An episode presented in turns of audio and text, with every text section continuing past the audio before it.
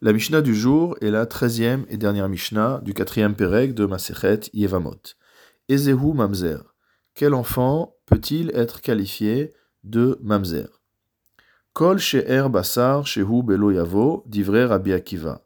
Selon Rabbi Akiva, dès lors qu'il y a une interdiction, ce qu'on appelle loyavo, donc interdiction d'avoir un rapport, dès lors qu'il y a interdiction d'avoir un rapport, l'enfant issu de ce rapport est considéré comme un mamzer. Le Barthénora précise, même si il n'y a pas de peine de carette, même s'il n'y a pas de peine de retranchement qui est assortie à cet interdit. La Gemara explique que Rabbi Akiva interprète le pasouk de Devarim, chapitre 23, qui nous dit Loikar ish et eshet aviv, qu'un homme aura l'interdiction de prendre la femme de son père, velo igale kenaf aviv, et il aura l'interdiction de découvrir mot à mot le pan du vêtement de son père il comprend cette expression comme désignant une femme qui a été violée par son père.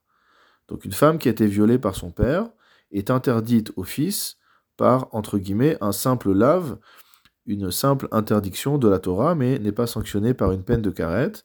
Or, le passouk qui suit nous enseigne, Loyavo mamzer mikal Hashem, que un mamzer ne rentrera pas dans l'assemblée de Dieu. Rabbi Akiva déduit donc que même pour une relation sanctionnée uniquement par une interdiction, l'enfant est mamzer. Shimon Atemani Omer, le deuxième avis est celui de Shimon Atemani qui nous dit. Dès lors qu'il y a une sanction de karet, une sanction de retranchement, qui est évidemment administrée par le tribunal divin, qui est assortie à l'interdiction, alors l'enfant est mamzer. Mais s'il n'y a pas de peine de karet, il n'y a pas de mamzerout. Évidemment, cette euh, catégorie de mamzer comme s'appliquant à une interdiction assortie d'une peine de carette exclut le cas de la nida. Un homme qui aurait, shalom, une relation avec sa femme nida, bien que cette relation soit euh, sanctionnée par une peine de carette également, n'entraîne pas la mamzeroute pour l'enfant issu de cette union. Comment Shimon Atemani a euh, restreint l'application de la mamzerout aux enfants issus d'une union sanctionnée par une peine de carette. Tout simplement, il a compris l'expression loïgale kenaf aviv, de ne pas dévoiler le pan du vêtement de son père, comme s'appliquant à la shomeret yabam, c'est-à-dire à la veuve du frère de son père. Or, une telle relation est sanctionnée par une peine de carette. Donc, de la même manière que Rabbi Akiva avait conclu, Shimon Atemani conclut lui aussi que s'il y a une union qui est sanctionnée par une peine de carette, comme le passouk qui suit nous parle de l'oyavo mamzer bikal Hashem, c'est que euh, le mamzer ne sort que de ces types d'union. Ve'alacha kitvarav, donc la Mishnah nous dit que la va comme Shimon Atemani.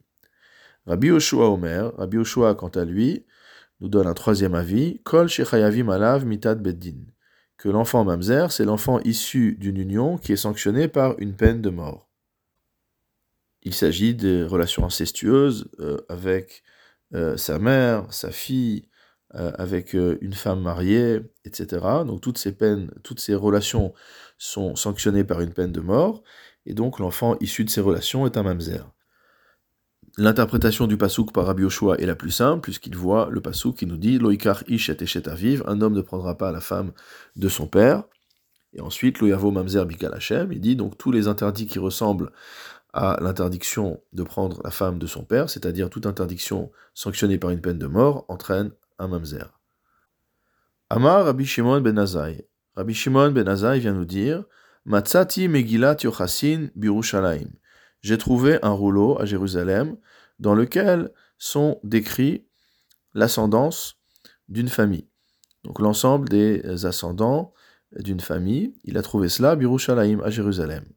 Vechatuvba, Qu'est-ce qu'il y a marqué dans cette Megillat Yochassin, dans cet arbre généalogique?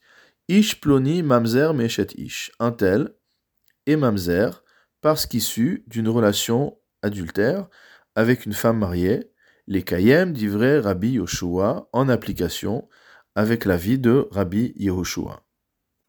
En d'autres termes, euh, Rabbi Shimon ben Azai veut nous prouver que la halacha va comme Rabbi Yoshua, puisque cette Megillat Yochassin atteste visiblement de cela. Les Balatosphot viennent expliquer qu'on a pris le cas de Eshet Ish comme un, un, cas qui nous apprend un plus grand chidouche, puisque c'est la peine qui est sanctionnée, c'est la relation qui est sanctionnée par la peine de mort, entre guillemets, la plus légère, c'est-à-dire une peine de strangulation, qui est la peine la plus considérée comme étant la moins grave des quatre peines de mort dans le din. Alors que d'autres relations interdites sont sanctionnées par une peine de skila, de lapidation ou même de srefa, c'est-à-dire euh, de mort par le feu.